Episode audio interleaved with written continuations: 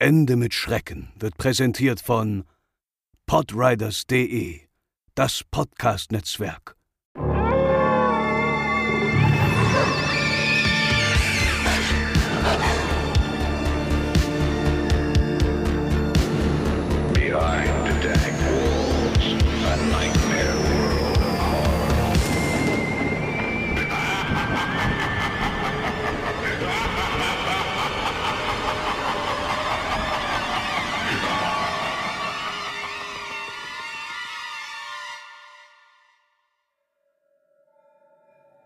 Ein Mann war spät abends mit dem Auto auf der Durchreise und hielt an einem Hotel.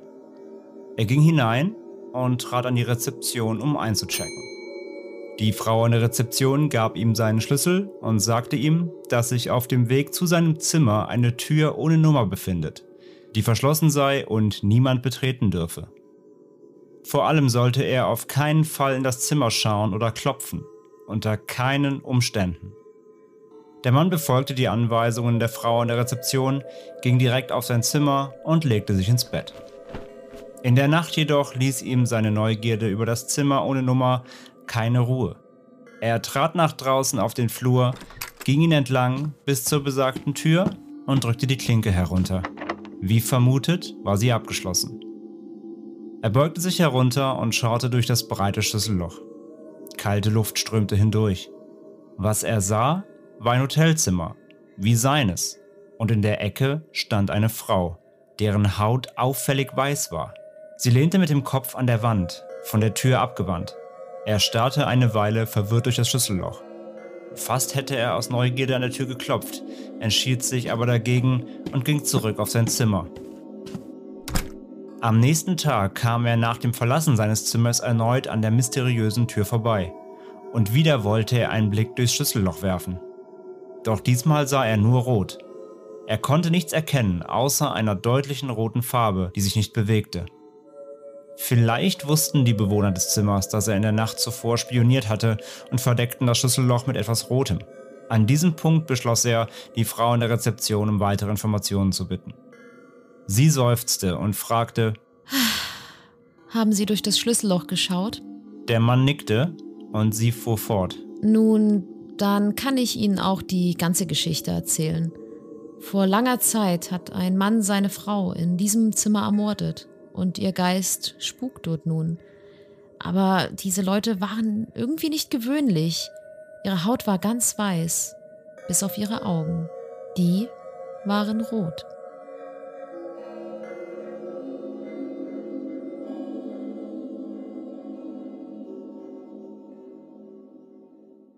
Und mit diesem Einspieler heißen wir euch herzlich willkommen bei Ende mit Schrecken, euren absoluten Lieblingspodcast rund um urbane Legenden und Creepypasta. Wie schon allgemein bekannt ist, sitze ich auch heute nicht alleine hier. Mir gegenüber sitzt mein wunderbarer Ehemann, der André. Ist es allgemein bekannt? Ich würde mal vermuten. Meinst du, es ist keine urbane Legende, dass ich hier sitze?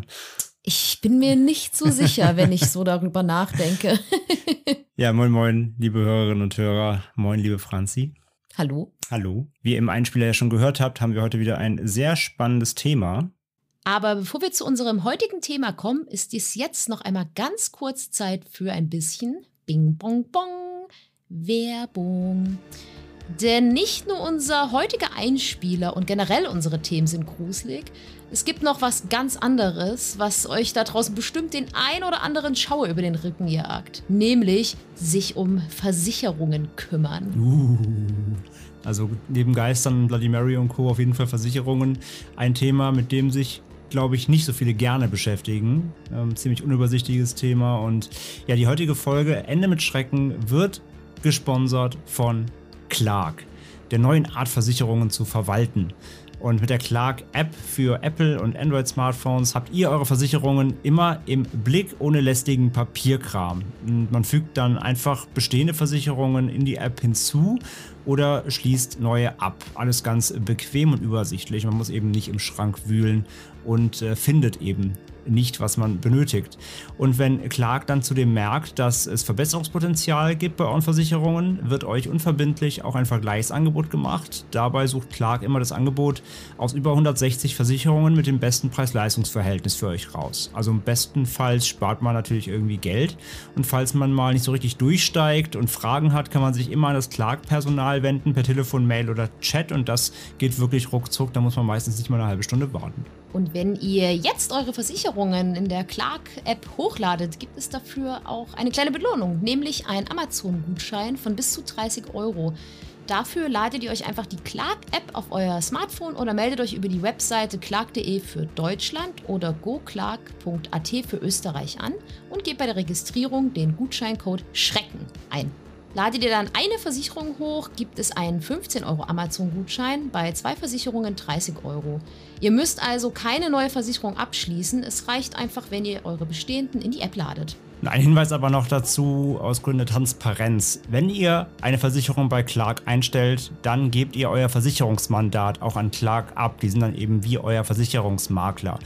Äh, habt ihr also bereits so einen Makler und ein Maklerbüro engagiert für eure Versicherungen, dann solltet ihr mit denen zu dem erstmal sprechen, damit ihr eben euer Mandat nicht verliert, beziehungsweise die euer Mandat nicht verlieren. Also, falls ihr das schon nutzt, so ein, so ein Service, dann redet erstmal mit denen. Alle Infos zu Clark und auch nochmal den Code und den Link findet ihr aber auch nochmal in unseren Show Notes. Bing bong bong, Werbung Ende. Und nach diesem kurzen Werbeblock rutschen wir jetzt aber direkt zu unserem heutigen Thema. Es geht um die Creepypasta White Riff Red oder auch das Schlüsselloch. Und der tatsächliche Ursprung dieser Creepypasta ist Tatsache sehr umstritten. Im Archiv creepypasta.com wurde sie am 5. Mai 2008 hinzugefügt. Und das natürlich, wie man es schon von vielen, vielen anderen Pastas kennt, anonym. Die Creepypasta-Community ist sich aber ziemlich sicher, dass die Story an sich schon viel, viel, viel älter ist. Aber wo sie wirklich zum allerersten Mal aufgetaucht ist wo sie das erste Mal erzählt wurde, kann nicht genau bestimmt werden. Zudem handelt es sich bei dieser Creepypasta auch einfach schon um eine fast klassische Gruselgeschichte, die sicher schon in ähnlicher Form erzählt wurde, bevor es das Internet wahrscheinlich überhaupt gab. Das können sich die meisten von euch wahrscheinlich gar nicht vorstellen. Eine Zeit ohne Internet, aber die gab's mal. lang ist's her. Lang, lang ist's her. Und ja, diese Geschichte bietet auch sehr, sehr viele schöne klassische Horrorelemente, denn gerade alte Hotels bilden ja einfach den gängigen Gruselstoff. Da können wir auch ganz an den Anfang unseres Podcasts, wo wir noch in den Kinderschuhen steckten, zurückblicken. Da haben wir nämlich in der Episode 2 über die Leiche unter der Matratze gesprochen. Hm. Eine urbane Legende, die sich ja auch in einem Hotelzimmer abspielt. Genau. Und es gibt zu dieser Geschichte auch ziemlich viele alternative Erzählungen, aber da gehen wir später nochmal drauf ein. Genau. Denn erstmal schauen wir uns doch jetzt mal die Creepypasta noch ein bisschen im Detail an und die Motive, die darin stecken. Also, sie ist ja relativ kurz insgesamt, deswegen dachten wir uns, wir gehen jetzt noch ein bisschen so in die, in die Materie und gucken uns mal an, aus was besteht sie eigentlich, was macht sie eigentlich so gruselig? Und äh, was ist denn da eigentlich alles los? Und zum einen, ja, hat Franz ja gerade schon gesagt, gibt's natürlich die Location, den Ort, und zwar dieses Hotel oder Motel, vermutlich irgendwo abgelegen, nicht direkt in der Stadt, zumindest so stelle ich es mir vor. Ja, es ist jetzt kein pompöses Hilton irgendwo mitten in New York, sondern es ist wahrscheinlich irgendwo ein abgeranztes Hotel an einem Highway, ähm, wo nur einmal am Tag ein Auto vorbeifunkt gefühlt. Also, ne, das hat natürlich schon so eine richtig shadige Atmosphäre, so stelle ich mir das vor. Ja, eher wie gesagt so eine, so eine Absteige nennt man das ja, ne? So, so stelle ich mir das halt eher vor. Und gerade diese Highway-Motels, die sind ja eh auch so sehr, sehr prägnant für bei Filmen oder auch in Romanen als Location eben für Crime, Thriller oder auch eben Horror.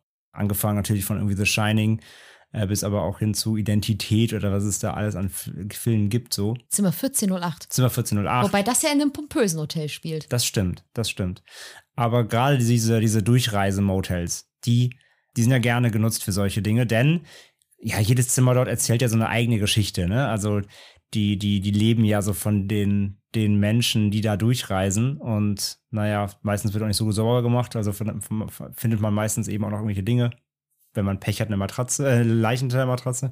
Wenn man Glück hat, nur irgendwelche vielleicht Habseligkeiten eines vergangenen Gastes. Aber ja, diese, diese Zimmer in diesen, diesen Absteigen, die haben ja so ihre eigenen Geschichten, ihre eigenen Vibes. Und das untermalt natürlich auch so ein bisschen, äh, wie ich finde, diese, diese Creepypasta hier. Dann haben wir die Charaktere natürlich. Zum einen die Rezeptionistin, die ja direkt den Ankömmling warnt, er soll bitte auf keinen Fall in dieses Zimmer eben ohne Nummer gehen und gibt ihm aber eben nur so viele Infos wie nötig. Ne? Sie verrät natürlich nicht zu viel und warum, das wäre zu einfach, sondern sie sagt einfach nur, tu es nicht. Und ja, macht natürlich schon so ein Mysterium aus der Sache. Und erst als es quasi zu spät ist oder beziehungsweise als schon dann passiert ist und als die Neugier den, den äh, Besucher dann übermannt, da rückt sie mit der Sprache quasi raus. Das ist ein bisschen ihre Rolle. Einmal natürlich dieses Foreshadowing, aber dann am Ende eben auch das Ganze aufzulösen. Und dann haben wir natürlich den, den Mann, den Gast, der ja irgendwie unscheinbar rüberkommt am Anfang. Man fährt ja nicht viel über ihn in der Ursprungslegende oder in der Ursprungspasta. Ist halt sehr neugierig natürlich, wie sich herausstellt, dann eben auch ein bisschen zu neugierig. Und er schlägt ja dann auch natürlich die Warnung der Rezeptionistin da auf jeden Fall erstmal aus und gibt sich seiner Neugier dann auch hin. Und was ich bei der Pasta ja frage, Franzi, hätte der Mann denn auch so viel Interesse an dieser Tür gehabt, ohne Zahl, ohne Zimmernummer, wenn die Rezeptionistin einfach die Klappe gehalten hätte? Was denkst du? Das ist eine ziemlich gute Frage. Also, wenn ich die jetzt einfach mal auf mich selbst umleite, ich würde generell schon mal nicht in fremd, durch fremde Hotelzimmer Schlüssellöcher gucken. Muss ich ganz klar sagen. Also, ich habe eh immer schon Schiss, wenn ich in einem Hotel bin, dass ich aus Versehen an der falschen Tür lande und ähm, ja, dann da rumwerkle und nicht reinkomme und dann irgendjemanden störe. Also von daher, selbst mit Warnung würde ich das nicht machen. Muss ich ganz ehrlich zugeben. Da würde ich mir denken, nee, lässt, lässt es besser. Und ich glaube, dass das die Neugier nicht so wirklich geweckt hätte. Also ich kann es mir nicht vorstellen, weil mein Gott, ein Raum ohne Tür, ja, kann halt auch ein, ein kleiner Abstell, äh, ein Raum, ein Raum ohne Tür, ein Raum ohne Tür, der ist ganz mysteriös. Nein, aber ja, da würde ich gerne das Schlüsselloch sehen. Same. Nein, aber so ein Raum ohne Zimmernummer, das kann ja halt einfach auch ein Abstellraum sein mhm. oder sowas. Also ich denke mir halt, wenn man da gar nichts sagt, wäre das wahrscheinlich besser, weil ich glaube, dann ist die Neugier gar nicht geweckt.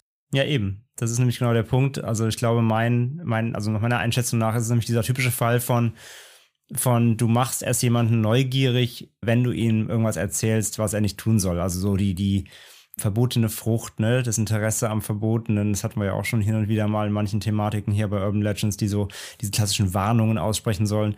Das ist, glaube ich, das Ding hier. Hätte sie einfach gar nichts gesagt zu ihm, dann, glaube ich, hätte es ihn überhaupt nicht interessiert. Aber natürlich mit dem Hinweis darauf, mach sie auf gar keinen Fall auf. Ja, das ist halt da schon wächst fies, ja schon ne? das Interesse natürlich. Ja.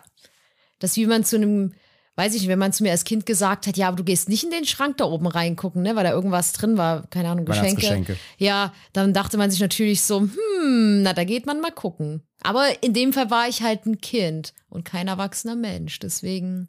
Ja, aber gut, aber so, das ist ja so fast schon so Urinstinkt, so Neugier. Wenn du mir jetzt sagst, übrigens, ich gehe gleich zur Arbeit, gehe auf gar keinen Fall bei uns im Badezimmerschrank äh, nach irgendwas suchen. So, äh, natürlich mache ich das sofort. Ach, machst du das? Ja. Das ist ja interessant zu wissen. Nein, das ist ja dieser, das ist ja eben dieser Reiz, Reiz daran, wenn jemandem sagst, tu irgendwas auf gar keinen Fall, guck nicht da rein, wird ja die Neugier einfach, der Reiz wird ja ausgelöst, automatisch, weil du ja dann wissen willst, okay, da ist irgendwas, was interessant ist, was von Interesse ist, also möchte ich mir das angucken. Und das ist ja hier das gleiche in Grün. Und dann haben wir natürlich auch noch äh, das Zimmer selbst und das Schlüsselloch und natürlich dann auch die Frau, die darin gesehen wird. Ja, die Zimmertür, wie schon gesagt, soll durch die fehlende Türnummer schon mysteriös wirken natürlich. Wobei wir auch gerade schon gesagt haben, wenn da jetzt keine Nummer dran wäre, könnte ich es auch für den Abstellraum halten. Sehe ich halt genauso. Dann juckt es mich ja eigentlich nicht. Hm? Das wäre halt so, es gibt ja so diese Zimmertürschilder, weißt du, mit so einer, mit so, so aus, weiß ich nicht, aus irgendeinem Metall. Mhm. Und das wäre halt ganz interessant, wenn die halt die Schilder weg wären und du würdest aber noch so ganz so, weißt du, so abgenutzt. Ja, dazu weißt kommen du? wir später noch. Denn ähm, das, das nutzt einer der Kurzfilme, die wir heute dabei haben. Ah, weißt du, da dass man siehst halt du nämlich siehst, noch, so, oh. da siehst du noch, dass da was war, aber dazu kommen wir. Dazu genau, kommen das, wir sowas ist dann natürlich, ja. dass man denkt, hm, aber man kann auch ein altes Hotelzimmer in eine Abstellkammer machen. Also von daher. Genau. Aber ich, wie, ich glaube halt, wie gesagt, sollte die, die Türnummer, dass das da einfach eine Türnummer fehlt, finde ich jetzt per se erstmal nicht mysteriös. Ähm, erst der Hinweis der Rezeptionistin macht es dazu, meiner Meinung nach. Ja, dann haben wir natürlich die Warnung vor dem Zimmer impliziert. Ne? Das ist ja eben, das, da ist irgendwas drin. So, da muss irgendwas passiert sein. Da lebt jemand drin, der nicht gesehen werden soll, will. Da ist auf jeden Fall irgendjemand, irgendwas drin, was, was äußere Augen nicht sehen sollen. So, das ist ja auch schon wieder dieses Ding. Dieses Interesse ist geweckt. Ich soll irgendwas nicht sehen, ich möchte es aber sehen. Und der Blick dann durchs Schlüsselloch ist ja auch so ein bisschen das, das Zeichen des Verbotenen, ne? des Verruchten, so fast schon so Stalking, heimlich. Ich spring's nur mal kurz. Das ist ja auch so eine eigene Implikation so von, von, das ist so verrucht, ne? Das ist so. Man, ja, macht man, ja auch man spioniert nicht. Ne? anderen durchs Schlüsselloch hinterher, ist ja auch so der Klassiker, so, was man auch eben auch viel aus Erzählungen, Filmen, Geschichten kennt, so, wenn ich irgendwie verborgen bleiben will, dann gucke ich erstmal durchs Schlüsselloch, wenn ich irgendwas, irgendwen beobachten möchte. Nee, genau, macht man nicht. Dann haben wir noch die Frau an sich, diesen Geist vermeintlichen, die ja mit dem Kopf zur Wand in der Ecke steht, was natürlich auch so ein super krasses Gruselklischee ist. Ne? Also das haben ja auch Filme wie Blair Witch Project am Ende gemacht, als dann gesagt wird, die Kinder, ne, die müssen immer in der Ecke stehen im Haus und so weiter. Und das haben ja auch andere Filme aufgegriffen. Also dieses, das ist ja schon so ein richtiges Trope, ein Klischee im Horrorgenre, so wenn, wenn irgendeine Figur an der Wand steht, so in der Ecke oder so, und dann sie einfach an die Wand gelehnt steht. Ja, das muss ja nicht mal das Stehen an der Wand sein. Das reicht ja schon, wenn die Figuren jetzt mit dem Rücken zugedreht sind. So, du als Zuschauerin weißt dann schon, ja, okay, da muss ja was, oder hast vorher gesehen, dass irgendwas mit diesem Charakter passiert ist und dann begegnet er dann den nächsten Charakter und er sieht diese Figur dann nur so mit dem, mit dem Rücken mhm. und sagt dann, hey, was ist denn los? Und dann drehen sie sich langsam um oder er geht hin und dann, er, sie geht hin und dann ist ganz schrecklich und Schockmoment und dies, das, Ananas. Man kennt es. ja, ja, absolut. Aber das ist auf jeden Fall, wie gesagt, ein gängiges Klischee in der Form, wie sie da steht. Und dann haben wir natürlich noch den Hinweis, dass sie ja komplett weiße Haut hat und sehr weiß und bleich wirkt. Und da musste ich auch so ein bisschen natürlich an unsere weiße Frau denken, die wir Anfangs des Jahres hatten. Ist ja eben auch diese klassische Geistererscheinung, ne? einer, einer weißen Lady, eine, eine Frau komplett in weiß. Es das heißt zwar jetzt nicht komplett, dass sie dann auch weiße Haut haben muss oder sehr bleiche Haut. In der, in der weißen Frau-Legende geht es eher darum, dass sie weiß gekleidet ist. Aber trotzdem fand ich so von der Implikation her, musste ich das umleiten, so ein bisschen auf diese klassische Geisterfrau, ähm, die eben sehr hell und weiß und bleich ist. Ja, das ist auf jeden Fall so alles, was sich um das Zimmer ragt, so in, dem, in, der, in der Creepypasta. Und dann haben wir natürlich noch die Auflösung des Ganzen, natürlich den Plot-Twist quasi. Zum einen wird halt gesagt, wir haben hier einen Mord im Hotelzimmer. Ja, da ist jemand umgebracht worden. Das klassische Motiv, wir haben schon alles gesagt. Hotels, Motels, gern genutzt für solche Szenarien. So, jeder Raum ist eine Geschichte, ne? Also, da wurde mal jemand getötet, ganz mysteriös. Dann heißt es eben, die ermordete Frau spukt noch dort im Zimmer wie gesagt, muss ich auch an die weiße Frau in dem Sinne denken. Zudem kommt natürlich dann der, der wirklich der Plot-Twist der ganzen Geschichte, ähm, warum wir auch dann vorher lernen, warum der gute Mann nur rot gesehen hat durch das Schlüsselloch.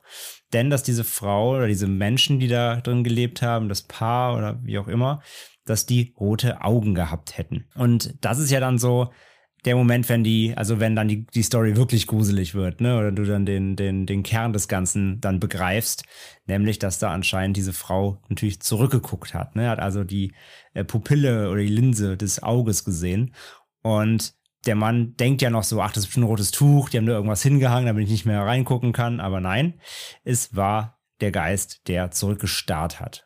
Übrigens, dass dieses, äh, dieses diese, diese Mechanik, diese ähm, Art von Horror oder diese Art von Auflösung, die hier benutzt wird, die nennt man auch Fridge Horror. Also wie übersetzt wird es Kühlschrank-Horror heißen. Aber es bezieht sich halt eher auf dieses, auf dieses, den, man kann es übersetzen mit vielleicht den, den Schauer den Rücken runterlaufen lassenden Horror. Also es bedeutet, dass eine Geschichte zu einem bestimmten Punkt unheimlich wird, auf den Punkt genau. Also dann, wann der Autor es impliziert das auch, dass es auch jetzt gruselig werden soll, nachdem quasi ein Fakt benannt wurde und man den Horror dann erst eben, eben nachträglich realisiert. Du weißt ja, dass dieses, dieses, dass dieses Rot gesehen wurde, du verstehst aber nicht, was es ist, also ist es für den Moment nicht gruselig. Aber als du dann später eben erfährst, was das Rote eigentlich war, nämlich das Auge, dann ist halt der Moment gekommen in der Geschichte, wo es dir eben den Rücken, kalte Rücken runterlaufen soll und dann begreifst du auch den, den Horror der Geschichte. Ja, das nennt man, das nennt man Fridge Horror, diese, diese Art der Inszenierung. Und viele Leser der Pasta vermuten auch immer wieder, dass es sich bei der Person aus dem Zimmer um Menschen mit Albinismus handeln könnte. Also das ist ja eine Pigmentstörung. Das fußt aber auf einem äh, Trugschluss, denn viele glauben, dass Lebewesen mit Albinismus, das kann ja auch Tiere betreffen, nicht nur Menschen, dass die rote Augen hätten. Das ist so ein altes, auch fast schon so eine Legende.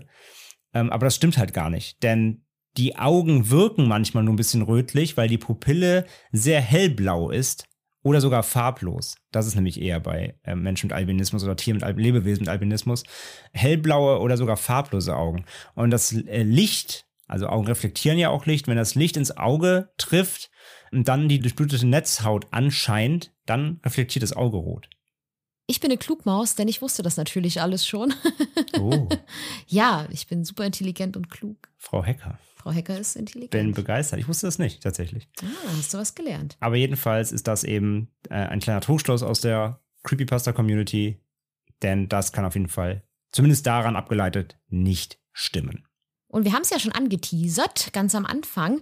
Es gibt zu dieser Erzählung oder beziehungsweise zu dieser Creepypasta auch viele verschiedene Versionen, die man sich erzählt, ähnlich wie auch bei unseren typischen urbanen Legenden, die wir besprechen. Und das beginnt schon bei der Vorgeschichte zu der eigentlichen Geschichte. Denn in manchen Versionen beginnt die Creepypasta nicht im Hotel, sondern direkt mit dem Mann auf der Straße im Auto. Und es wird dann meistens noch ein bisschen ausgeschmückt, woher er kommt was so die Vorgeschichte ist. Und meistens wird auch erwähnt, dass er sehr, sehr übermüdet ist. Und es gibt auch einige Varianten der Geschichte, wo er in dem Hotel bzw. in dem Motel erst abgelehnt wird, weil angeblich kein Zimmer frei sein soll. Und erst nach einigen Bitten, weil er halt so übermüdet ist und dringend eine, Na also eine Übernachtungsmöglichkeit braucht, gibt man ihm dann ein Zimmer in diesem verfluchten Bereich, nenne ich es mal, wo halt auch das verfluchte Hotelzimmer zu finden ist. Also versucht man ihn sozusagen erstmal abzuwenden und zu denken, ah nee, den schicken wir mal lieber nicht in den verfluchten Stock, aber macht dann eine Ausnahme und würde ihn deswegen vermutlich dann in der Variante dann auch warnen, dass er dann aber nicht da reingucken soll, was er dann natürlich tut. Wobei ich mir denke, wenn ich übermüdet wäre, ich würde mein Hotelzimmer aufschließen und mich ins Bett werfen, aber das ist was Na gut, anderes. das macht er ja auch in der Creepypasta. Er wacht ja dann erst später auf und ist dann neugierig, aber er geht ja erstmal schlafen. Beziehungsweise in der nächsten Nacht ist es ja erst, genau. Aber selbst dann würde ich mir denken, nee, ist es das wert? Never. Dann willst du weiter schlafen. Ja, das stimmt. Ich, ich sowieso. Aber auch zu dem Zimmer beziehungsweise zu dem Schlüsselloch und zu dem Geist gibt es viele, viele verschiedene Varianten.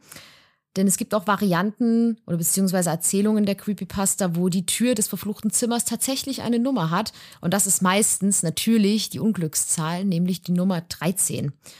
Und auch die Haarfarbe der Frau bzw. des Geistes wird ab und zu sogar genannt und variiert. Manchmal sind sie weiß und manchmal sind sie schwarz.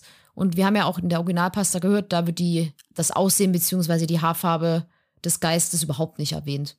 Da weiß man nur, es ist eine Frau. Und auch was genau in diesem Raum passiert und was man sehen kann, das variiert auch immer von Erzählung zu Erzählung. Es gibt zum Beispiel Versionen, in welchen der Fernseher in dem Zimmer läuft, meist aber dann auch nur ein weißes Rauschen zeigt. Also einfach so ein typisches Gekrischel, wie man das so von. Störbild, ja. Genau, wie man Kein das von, von früher kennt, Genau, wenn es geregnet hat, ja, und dann die, ja, wenn es geregnet hat, Gewitter war und dann war immer schlimm, wenn Pokémon früher lief und dann war der Empfang weg. Meine Eltern haben früher mal gesagt, das sind Fische auf dem Bildschirm. Fische? Ja, weil das so kleine, weil die ja so angefangen haben, wie so kleine Striche. Und dann, oh Okay. nee, dann haben wir wieder Fische. Okay, das ist cute. Das, Ja. das habe ich noch nie gehört. Aber kommen wir von süßen kleinen Fischen wieder zurück zum gruseligen Hotelzimmer. Denn in einer Version der Geschichte hört der Mann zum Beispiel auch ein Murmeln beziehungsweise auch ein Flüstern aus dem Raum kommen. Und auch über die Frau selbst gibt es viele verschiedene Erzählungen, denn sie steht nicht immer mit dem Kopf Richtung Wand, denn es gibt zum Beispiel auch Varianten, bei denen sie einfach aus dem Fenster schaut. Und es gibt auch eine sehr, sehr beliebte Variante der Creepypasta, wo erzählt wird, dass die Frau sich irgendwann Richtung Schlüsselloch umdreht und dadurch direkt impliziert wird, dass sie den Mann natürlich bemerkt hat. Im Original vermutet er es ja zunächst nur, weil sie sich ja nicht zu ihm umdreht, aber es gibt halt auch Varianten, wo direkt gesagt wird, sie hat ihn gesehen. Gesehen, ja. Und in manchen Erzählungen trägt die Frau ein Brautkleid. Und auch wenn sie das trägt, gibt es wieder einige verschiedene Geschichten, wie es dazu gekommen ist. Denn einmal wird zum Beispiel gesagt, dass sie in ihrer Hochzeitsnacht getötet wurde. Dann heißt es wiederum, dass sie in ihrer Hochzeitsnacht versetzt wurde und sich dann deswegen das Leben nahm aus Trauer. und jetzt auf, bis auf alle Ewigkeit auf die Rückkehr ihres Ehemannes wartet in diesem Mhm. Zimmer. Da musste ich ein bisschen an La Llorona denken. Mhm. Und das äh, passt auch ein bisschen zur Frau im Weiß, so weißes Brautkleid. Das passt ja, es ist, man merkt so, so die typischen Elemente in Horrorgeschichten, die findet man dann doch immer wieder. Mal wieder, ja, ja. Beziehungsweise werden gerne als Motive aufgegriffen. Mhm. Und bei diesen ganz, ganz vielen Varianten, die es so zu dieser Geschichte gibt, könnte man jetzt denken, okay, aber das Ende, das ist doch immer dasselbe. Aber auch da weicht das immer mal so ein bisschen ab. Denn es gibt Varianten, da endet die Erzählung gar nicht mit der Info auf die roten Augen. Denn meistens geht es dann darum, dass der Mann durch sein unbedachtes Handeln den Fluch bzw. einen Fluch auf sich gezogen hat und dann von dem Geist der Frau heimgesucht wird. Zum Beispiel taucht sie, als er wegfährt, irgendwann auf seinem Rücksitz auf. Was auch wieder sehr gut zu unserer weißen Frau passt. Ja, also ich glaube wirklich bei diesen alternativen Erzählungen, da wurde sich echt viel inspiriert an der klassischen Legendenbildung. Ja, es ist interessant, weil vorher ist mir sowas nie aufgefallen, so wirklich. Also ich habe zwar schon immer Creepypasta gelesen oder urbane Legenden, aber wenn man sich dann doch ein bisschen näher mal mit diesen Themen beschäftigt, merkt man dann doch immer so wiederkehrende Schemen, die gern benutzt werden. Aber es sind doch einfach gute Horrorsachen, die einfach einen so ein bisschen erschaudern lassen. Ja, absolut. Aber neben solchen Legenden, über die man sich so erzählt oder die man so im Internet lesen kann, gibt es natürlich nichts Gruseligeres als wahre Geschichten oder wahre gruselige Hotelzimmer, die es eventuell auf der Welt geben könnte. André, du hast ja bestimmt das Internet mal ein bisschen auf den Kopf gestellt und hast da bestimmt so eventuell mal ein Beispielchen gefunden, oder? Eins? Hunderte. Aber keine Angst, die tragen wir sich jetzt nicht alle vor. Sondern wir haben mal geschaut, was es denn für, wie Franzi gerade sagt, für Hotelzimmer auf der Welt so gibt, wo eben gesagt wird, da würde es spuken, da ist irgendwas passiert, die ein bisschen artverwandt sind mit der Creepypasta heute und äh, da haben wir drei Stück mal rausgesucht. Wie gesagt, es gibt auf jeden Fall mehr. Wir haben aber auch schon gemerkt, das Thema so Spuk im Hotelzimmer und generell Spuk im Hotel gibt es sowieso noch viele äh, Geschichten, die sich vielleicht sogar mal für eine ganz eigene Folge hier anbieten würden. Also ich bin da bei einigen Recherchen dann ähm, auf, weiterführende Hintergrundinformationen gestoßen, abseits nur des reinen Spuks im, im Zimmer oder im Hotel und dachte mir, okay, das ist irgendwie Material für, für eine Stunde irgendwie. Also da halten wir uns mal was in der Rückhand für euch. Aber äh, drei Beispiele, wirklich konkret, haben wir jetzt mal rausgesucht, die sehr gut auf unsere heutige Creepypasta äh, passen und die erste Heimsuchung oder die erste, der erste Spuk soll im äh, The Omni Homestead Resort stattfinden. Und ja, man nennt den Geist so ein bisschen die sitzen gelassene Braut. Das hatten wir auch gerade erst gehört hier in einer der Alternativerzählungen unserer Pasta. Und ja, dieses äh, Omni Homestead Resort ist ein Hotelresort im US-Bundesstaat Virginia, wurde 1766 gebaut. In den frühen 1900er Jahren soll dort eine junge Frau kurz vor ihrer Hochzeit von ihrem Mann verlassen worden sein. Als Reaktion darauf beging sie Selbstmord. Auch das hatten wir gerade schon in der Alternativvariante. Und die Legende besagt, dass ihr Geist heute noch im Zimmer des 14. Stocks auf ihren Mann warten soll und die Gäste und das Personal nach der Uhrzeit fragt, wenn man ihr begegnet. Und dann hoffe ich, dass auch alle immer brav dem Geist antworten. Genau, also ich schätze mal, dass mit, dem Uhr, mit der Uhrzeit, das soll halt dieses Warten symbol, ne, symbolisieren. Gehe ich auch von aus. Und ja, aber wie gesagt, genau das sind ja gerade die Themen, die wir jetzt eben auch schon in, in diesen Alternativfassungen von Franzi gehört haben. Eine Braut sitzen gelassen und hat dann tragischerweise ähm, Selbstmord begangen. Ähm, auch hier nur so einen kurzen Faktencheck halt gemacht, da gibt es jetzt nicht so viel zu. Auch hier ist es eben so, dass es historisch gesehen keinen direkten Beweis gibt, dass es diesen Selbstmord wirklich gab. Also ich habe dafür jetzt keine wirklichen ähm, Zeitungsartikel, Polizeihinweise oder irgendwas gefunden. Also es wird, es ist eine Legende eben. Aber wie gesagt, sie passt sehr gut und tatsächlich ist sie auch so bekannt, dass sie selbst auf der Website dieses Ressorts sprechen sogar selber darüber. Das machen übrigens fast, kann ich schon mal spoilern, das machen sogar fast alle diese Hotels, wo es angeblich spuken soll. Also die brüsten sich sogar damit nach dem Motto, äh, kommen Sie vorbei, haben Sie schon Urlaub und mit Glück sehen Sie sogar unseren Hausgeist. Ja klar, es ist auch eine gute Werbung, die man machen kann, gerade für Kommt so. drauf an, für manche vielleicht auch nicht. Vielleicht das kann so abschreckend wirken. Das stimmt, aber es gibt ja nun mal viele Fans des Paranormalen und für die ist das, glaube ich, so, oh mein Gott, da muss ich unbedingt hin. Spuktouristen hatten wir ja auch hier im Brieselanger Forst. Genau. Aber kommen wir zu unserem nächsten verfluchten Hotelzimmer. Das soll sich im The Omni Mount Washington im US-Bundesstaat New Hampshire befinden. Gebaut wurde es 1902 Denn hier soll der Geist von Carolyn Stickney, der Frau des ursprünglichen Besitzers, in einem Zimmer im dritten Stock spuken. Und in dieses Zimmer hat man sogar ihr altes Bett gestellt. Und Gäste hätten berichtet, dass sie nachts aufgewacht sind und dass der Geist von Carolyn am Bettende saß und ihr langes Haar gebürstet haben soll.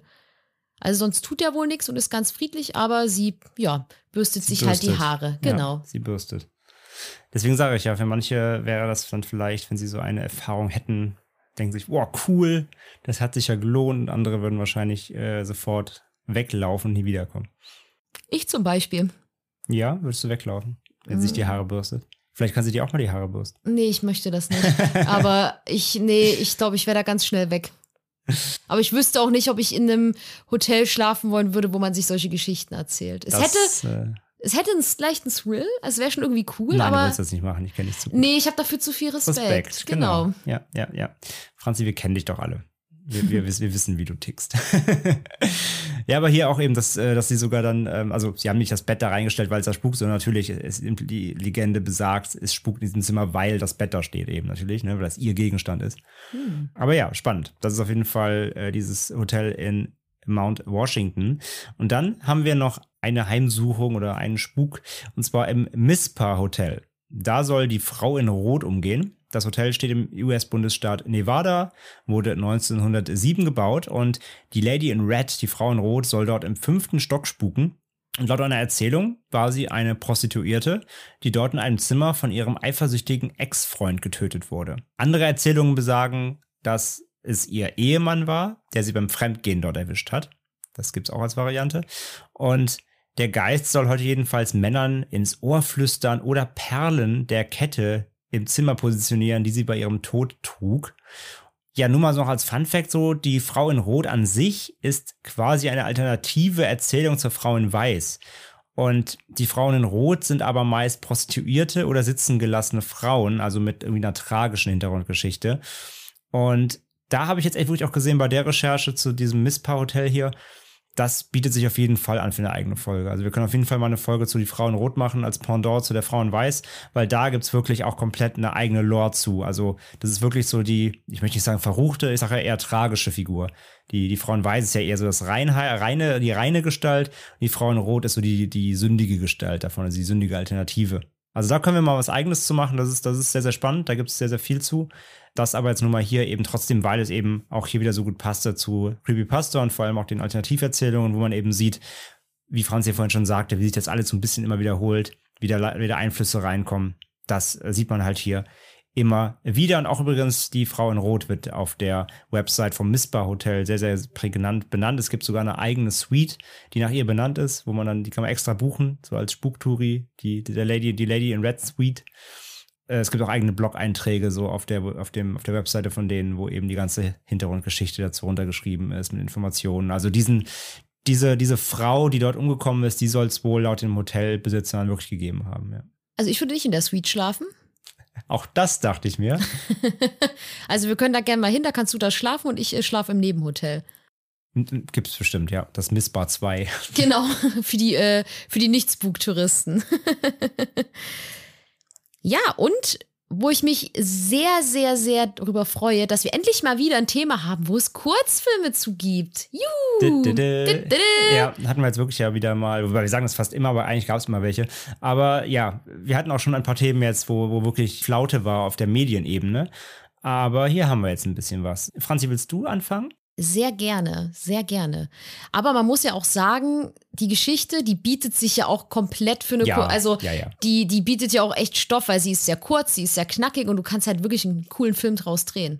Wie gesagt, an sich klassische Geistergeschichte mit einem Twist halt. Genau. Aber kommen wir doch mal dazu. Wir haben uns zwei Geschichten bzw. zwei Videos rausgesucht und natürlich äh, von YouTube. Und die erste Geschichte nennt sich die Keyhole und wurde am 16. November 2012 hochgeladen vom Kanal Brandon Rogers. Der hat zum Stand der Aufnahme 5,84 Millionen Abonnenten und das Video hat 696.000 Likes. Da merkt man übrigens, also der Kanal, wie man merkt, ist sehr groß, ist ein sehr bekannter US-YouTuber und ja, ist jetzt mittlerweile neun, neun Jahre alt, das Video. Da merkst du halt auf den Aufrufen, dem seine aktuellen Videos, die haben alle zwei, drei, vier Millionen Klicks. Da merkst du eben noch, das waren noch seine Anfänge. Da Mhm. dann nur 600, 700, fast 700.000 drauf. Ja, hat sich auf jeden Fall sehr gemacht, der Kanal. Ja, jeder fängt ja mal klein an, ne? Absolut. Aber in dem Video wird ja die Original-Creepypasta nacherzählt. Es gibt aber hier so ein paar kleine Abwandlungen. Denn bei dem Blick durch das Schlüsselloch sieht der Mann die Frau nicht an der Wand stehen, sondern sie sitzt dort an einem Klavier. Und er hört dann auch nebenan im Zimmer die Musik und klopft auch gegen die Wand, weil es ihm einfach zu laut ist und ihn die Musik stört. Und die Rezeptionistin erzählt ihm dann am nächsten Morgen, dass es sich bei der Frau um eine Dauergästin im Hotel handelt, beziehungsweise gehandelt hatte, bevor sie sich dann schlussendlich erhangen hatte. Und der Rest der Geschichte, dass er durchs Schlüsselloch guckt und dann die roten Augen sieht, ist aber exakt gleich geblieben. Ja. Also, das ist äh, eigentlich ziemlich gut nacherzählt. Es spielt halt wirklich in einem ähm, Hotel, also einem richtigen Hotel mit einem Stockwerk und so weiter. Und so optisch und so gut gemacht. Also merkst du schon, der hat, der hat das 2012 schon ein gutes, gutes Händchen gehabt. Ich fand das halt mit dem Klavier, das war so ein bisschen, so ein bisschen gestelzt. Fast schon ein bisschen kitschig, weißt du, der guckt so die Schlüsselloch und sitzt die da so da da da und spielt so schöne äh, Opern und er sitzt äh, dann neben im Hotelzimmer, ist ganz sehr genervt, ruft, ruft die Rezeptionistin an, oh, die nervt hier mit ihrem Klavier und dann sagt die so, ja, ja, das äh, macht die jeden Abend. Er so, oh, und geht in die Dusche, weil da die, die, die direkt die Wand zu ihr ist und hämmert da ganz entgegen und sie hat nicht auf, ja. Da haben sie so ein bisschen, ist fast ein bisschen lustig, haben so einen kleinen bisschen Gag noch mit reingebracht, ja. Aber insgesamt echt ganz gut gemacht. Und äh, ja, dann gibt's noch ein zweites äh, Video. Also auch hier, es gibt mehr als diese beiden, die wir heute haben. Aber die beiden hier, die wir heute euch vorstellen, sind die mit äh, Niveau, mit Qualität. Danach wird's dann schon wieder unterirdisch, sage ich mal. Oder dann gibt's auch viel mit Animationen und so weiter. Wir haben jetzt erstmal aber die wirklich die, die äh, richtigen, echten Kurzfilme hier genommen. Und der zweite nennt sich eben White with Red, wie die Originalpasta, äh, Creepypasta Shortfilm aus dem Jahr 2013. Hochgeladen wurde es auch am 20. August 2013 und der Kanal heißt Brandon Christensen. Der hat 2100 Abonnenten, bisschen kleiner als der andere. Und äh, das Video hat trotzdem sage und schreibe 418.000 Likes. Und hier ist es so, dass es ebenfalls sich um eine Nacherzählung handelt mit kleinen Abweichungen, wie eben auch. Hier ist es ein so ein richtiges Highway Motel, wie wir anfangs darüber gesprochen haben. Also ne, die, da sind die Zimmer ja quasi, Türen sind so offen. Ne, das ist äh, wie so eine so eine so eine, wie eine Veranda. Die Zimmer sind aber eben quasi direkt an der Straße. Also du gehst nicht erst ins Gebäude, sondern die, die Zimmertür ist quasi draußen. Und der besagte Raum hat hier zwar keine Nummer, aber jetzt kommen wir was auf das zurück, was Franzi vorhin eingeworfen hatte. Man sieht noch so eine verwaschene 13. Also man sieht, dass da mal eine Zahl hing, die aber abgenommen wurde. Zum einen das, das hast du ja von mal eingeworfen. Und, äh, und es ist hier wieder die 13, wie auch in den Alternativen der Pasta ebenso als Unglückszahl. Durch das Schlüsselloch sieht er dann, wenn er durchschaut, den eingeschalteten TV mit ja, dieser White Noise, also so einem verrauschten Fernseher Die, die Fische. die Fische, der sieht die Fische. Und dann sieht er auch den Geist, der aber hier nicht an der Wand steht, sondern ja, quasi, man sieht das Schlüsselloch und die Kamera dreht sich dann so in dem Schlüsselloch. Man sieht den Fernseher, man sieht den Fernseher und irgendwann steht sie da in einem Brautkleid. Da haben wir die Abwandlung drin und sie steht halt direkt zu ihm gewandt, hat so eine Dämonenfratze, macht so. Also da kommt halt richtiger Jumpscare, richtig. In der Variante hier. Und sonst ist alles gleich, nur am Ende ist es noch so, dass quasi nachdem er erfährt, was er da gesehen hat, das Rote, sieht man nochmal so einen Schnitt hin zum Schlüsselloch mit dem roten Auge und das Auge zwinkert dann noch so, Süß. damit man nochmal wirklich die, versteht, ah, okay, das ist ein Auge. Also er lässt, er, er lässt dir nicht mal als Zuschauer selber den kleinen Sekundenmoment, wo du nachdenken musst und das verstehen musst, sondern er zeigt es dir auch noch ganz plakativ quasi. Ja, aber sonst ist es auch hier genau gleich. Ja, ist auch nett gemacht, ist ganz, ist ganz äh, ordentlich, ordentlich produziert und äh, eigentlich auch eine kleine, kleiner, schöner, scary Shortfilm auf jeden Fall. Ja, also diese Pointe mit dem, mit dem roten Auge, das ist, wie Franzi gerade schon sagte, das eignet sich ja halt super für so einen Kurzfilm, ne? weil darauf kannst du schön enden, dafür musst du nicht viel aufbauen.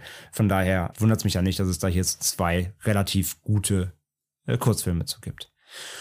Und ja, wir sind schon am Ende für heute, zumindest was die Faktenlage angeht. Die Pasta ist recht kurz, ihr habt es ja schon äh, gehört und ihr habt auch gemerkt, es gibt nicht so super viele Hintergrundinfos. Es kann nur spekuliert werden, dass sie eben wahrscheinlich wirklich schon eine ganze Weile durch nicht nur dieses Netz, sondern generell durch äh, die Menschheit geistert, diese Geschichte. Ich glaube, das ist wirklich so eine Geschichte, die sich von, von Generation zu Generation wahrscheinlich sogar so ein bisschen weitertragen könnte. Ne? Also solche so, so Hotelspuk ein Mann, der das Schlüsselloch guckt äh, in einem Hotel und sieht irgendwas Gruseliges. Das ist jetzt nichts, was sich äh, irgendwie noch 2008 jemand ausdenken muss. Das gab es sicher vorher schon. Da bin ich mir auch ganz sicher. Es gibt auch, ich hätte gesehen, es gibt ein paar Hinweise darauf, dass es in Japan eine ähnliche äh, Urban Legend gibt. Äh, dazu habe ich aber jetzt nichts Konkretes gefunden. Ich musste da ein bisschen an The Red Room denken, die wir ja auch schon besprochen hatten. Mit dem Internet, mit der Webseite. Genau, genau. Also, wo ich dieses erstmal gelesen hatte, hatte ich irgendwie sofort den Red Room im Kopf. Mhm. Ich meine, da ist natürlich so, dass dann alles rot gepinselt ist, deswegen passt es nicht so ganz. Aber das war so mein erster Gedanke, wenn man so Richtung japanische Urban Legends blickt. Ja, das stimmt, das stimmt. Aber ich hatte irgendwie gelesen, es gäbe wohl, also es ist halt nur in so Foren habe ich es gelesen. Von wegen, ah, sowas gar ähnliches gibt es in Japan auch, aber ey, vielleicht war es sogar Red Room oder ja. Also konkret was dazu habe ich nicht gefunden, aber wie gesagt, die ganzen Motive, die halt hier drin stecken, dieser Creepypasta, die sind so klassisch, fast schon wirklich so, so klassisch Geister, Geistergrusel, Geistergeschichte. Da wundert es nicht, dass es sowas ähm, auch in anderen Varianten gibt, beziehungsweise dass wir hier auch so viele Varianten hier heute gehört haben. Aber Franzi, wie immer, die Frage erstmal, kanntest du die Creepypasta? Ich kannte sie nicht als diese Creepypasta. Als du mir davon erzählt hast und meinst, du erkennst du die, habe ich gesagt, nee, habe ich noch nie von gehört. Mhm.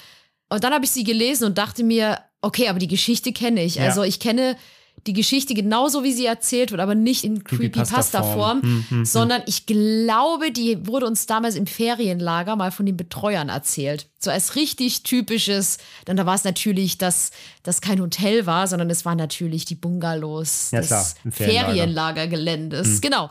Also so kenne ich die Geschichte. Deswegen kann ich auch bestätigen, dass die definitiv älter als 2008, 2008. ist. Hm. Und jetzt könnt ihr euch alle selbst überlegen, wie alt ich bin. Ja, aber eben, das, das passt ja auch. Es ist halt so eine richtige Lagerfeuergeschichte. ja, ne? absolut. Ja. Und ja, also ich kannte die auch nicht. Nicht so, aber äh, geht, geht mir genau wie dir. Habe ich auch mir gedacht, hä, das hast du schon mal irgendwo gesehen oder gehört. Ganz genau das. Also, selbst wenn sie als Creepypasta quasi aufgearbeitet wurde, die Erzählung an sich, diese Geister, Geistergeschichte, diese Gruselgeschichte mit diesem, dieser Pointe, die habe ich schon mal auch irgendwo anders gelesen oder gehört. Also, die glaube ich auch. Gibt's, gibt's schon länger tatsächlich. Würde ich auch behaupten. Ja, aber trotzdem, trotzdem, ich finde sie auf jeden Fall, ich finde sie effektiv, weil sie so schön kurz ist, aber ich finde eben genau dieser Moment, dieser, ich fand das gut, dieses beschrieben, dieses Fridge-Horror, ne? Also der, der Moment, wenn dir in so einer Gruselgeschichte rückwirkend noch irgendwas bewusst wird, und du so, oh shit. Das, das mag ich halt eigentlich ganz gerne, weil das kriegen halt auch wenige Filme so gut hin. Das ist einfach, dafür musst du natürlich cleveres, clever schreiben, ne? Dafür brauchst du ein cleveres, eine clevere Pointe, die sich halt vorher nur, es muss halt vorher irgendwas sein, was dir als Zuschauer zwar irgendwie komisch vorkommt, aber du verstehst nicht genau, was ich da gesehen habe oder so, oder kannst es nicht einordnen. Und irgendwann kommt dieser Boom-Moment, wo du so realisierst, so, oh mein Gott, das war das und das. Und dann kriegst du halt diesen, diese Gänsehaut, ne? Das ist halt schon hohe Kunst irgendwie. Und äh, ich finde das halt hier wirklich auf so, ein, so eine so eine Kürze, in der Kürze liegt die Würze, runtergebrochene Geschichte. Deswegen haben wir gehört, ne, es gibt noch irgendwie, es gibt halt ausgefeilte Versionen, wo noch geschrieben wird halt, wie der Typ da ankommt und mit dem Auto und wo der gerade herkommt. Das juckt doch keinen. Es geht auch wirklich hier nur um diesen Moment so. Und dafür musst du da wirklich nicht so ausholen, dass auch der Geist, der nachher ihn noch verfolgt, noch im Rücksitz auftaucht.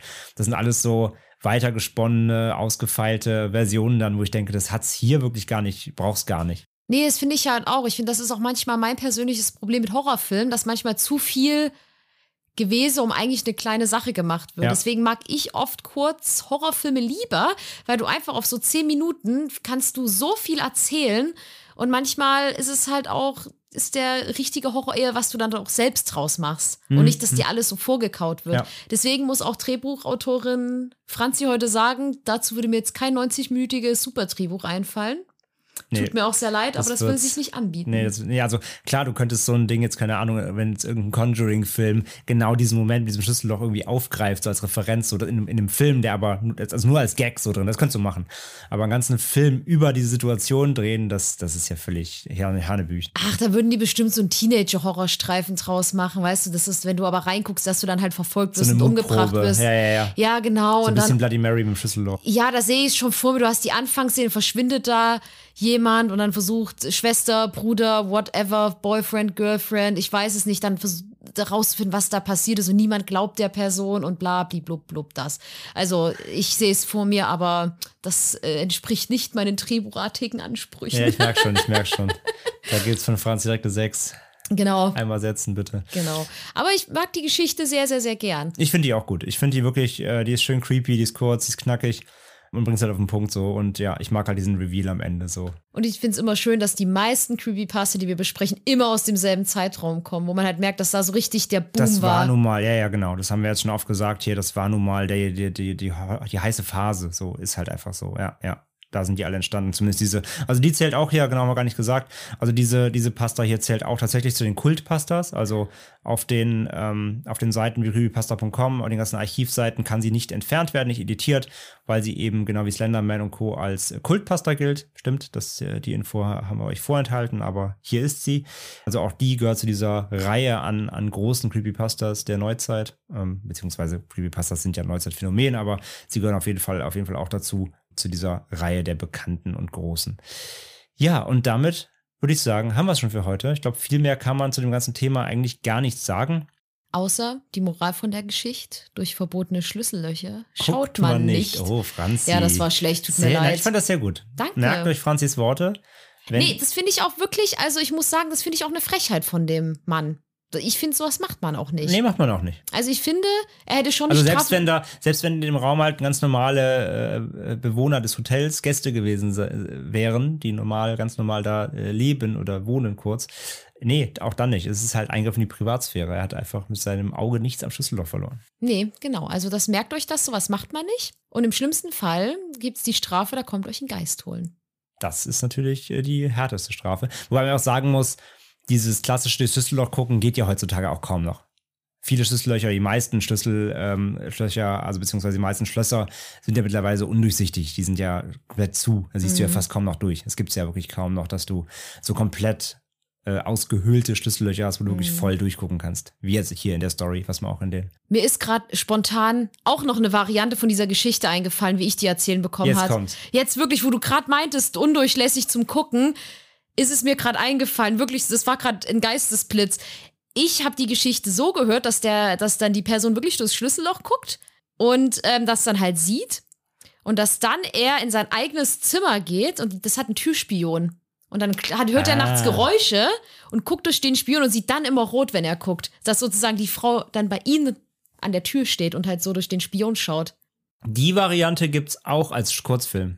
Der ist zwar nicht gut, aber das gibt's auch. Ah, siehst du? Das habe ich auch gesehen. Da ist ein Typ in seiner Wohnung und sitzt vom Fernseher und snackt die ganze Zeit. Und dann klopft oder klingelt es erst bei ihm, dann geht er in die Tür, guckt durchs Schlüsselloch, dann ist erstmal nix. Klassiker. Dann geht er wieder auf die Couch, frisst weiter. Und dann äh, klingelt es halt, oder klopft nochmal, klar. Und dann geht er nochmal hin und dann guckt er durch und dann steht da eben ähm, irgendwie eine, eine Frau. Und dann wird's halt irgendwie, dann wird es halt rot und ja, also es ist nicht genauso, es ist ein bisschen einfach nur ab, es ist einfach nur inspiriert davon, aber mit dem Schlüsselloch, das gibt's auch als Kurzfilm, ja. Genauso mit der mit dem Türspion so. Ja. Das ist mir gerade ja, eingefallen. Entschuldigung, die Türspion, ja. Irgendwie sowas, äh, so kenne ich die Geschichte, glaube ich. Das war gerade mein, mein Geistesblitz äh, des Tages, dass mir das noch eingefallen ist. Sehr gut, sehr ja, gut. ja, ja. Ja, aber nee, macht Sinn. Das ist so ein bisschen die modernere Variante davon. Weil wie gesagt, heutzutage Schlüssellöcher sind ähm, meistens eben keine Löcher mehr, sondern die sind ja meistens irgendwie mit Sicherheitsschloss und so. Da kannst du ja meistens kaum noch durchgucken. Ja, und die meisten Hotelzimmer haben ja auch Keycards mittlerweile. Das auch noch, das kommt dazu. Ja, die haben meistens zwar trotzdem einen Schlüssel wegen, also also als Notfall, wenn das, wenn die Elektronik an, an der Karte mal kaputt ist oder so. Viele haben trotzdem noch ein, ein Schlüsselloch als Ersatz so quasi, als Notfall. Aber auch die sind in der Regel alle zu. Da kannst Mhm. du nicht reingucken. Also dieses typische, sage ich ja, dieses typische ovale Schloss. Bei uns auch hier an den Türen haben wir es teilweise noch in, in der Wohnung. Da merkst du als Baujahr. Mhm. da kannst du noch durchgucken, wenn du den Schlüssel rausnimmst. Aber ja, gerade so in öffentlichen Bereichen, Hotels und sowas hast du das eigentlich gar nicht mehr. Deswegen, auch da merkst du halt, dass diese, dass der Ursprung dieser Geschichte alt sein muss, Mhm. als das noch gang und gäbe war. Dann haben wir es für heute. Heute mal ein bisschen knackiger. Macht ja auch nichts. Dafür hattet ihr gerade drei Folgen in Folge. Also, ich glaube, ihr seid gut versorgt mit Ende mit Schrecken Folgen. Wir bedanken uns wie immer fürs Zuhören und Vielen Dank. für eure fleißigen äh, Anregungen, Feedback. Ihr seid auf dem Discord ganz aktiv. Kommt gern dazu. Die äh, Chat-Slash-Foren-App äh, findet ihr Link in den Show Notes. Ansonsten Facebook-Gruppe erreicht ihr uns und wie immer per E-Mail post.endemitschrecken.de. Schickt uns euer Feedback und eure äh, gruseligen Stories, falls ihr noch ähm, unheimlich persönlich äh, Content äh, habt. Wie ihr wisst, jetzt regelmäßiger. Und ja, wir freuen uns schon auf die nächste Folge mit euch. Und wir haben auch beim nächsten Mal auch wieder eine unheimlich persönliche Geschichte. Bei der nächsten Unrecht persönlich Folge, genau, haben wir nochmal eine Unrecht persönliche Geschichte, die wir euch noch schulden. Die haben wir nämlich jetzt schon wieder vergessen in der letzten Folge. Shame on us. Aber wir haben auch schon eine neue, aber wir haben auch die Lösung der Geschichte schon gefunden. Stimmt, ja. ja, also ihr kriegt von, in der nächsten unheimlich persönlichen Folge kriegt ihr nochmal zwei Geschichten von uns und natürlich wieder ganz viel von euch. Und ansonsten hören wir uns dann spätestens in zwei Wochen wieder mit einer ganz normalen regulären Folge. Gucken wir mal, was wir für ein schönes Thema für euch auspacken. Und ansonsten freuen wir uns, wie gesagt, immer über Feedback, über Bewertungen auf iTunes, über äh, abonniert uns überall. Wenn ihr es unterstützen möchtet, schaut auf endemitschrecken.de vorbei und guckt unter den Punkt unterstützen. Und ansonsten hören wir uns in der nächsten Folge, wenn es wieder heißt, lieber ein Ende mit Schrecken als Schrecken ohne Ende. Tschüss. Tschüss, macht's gut.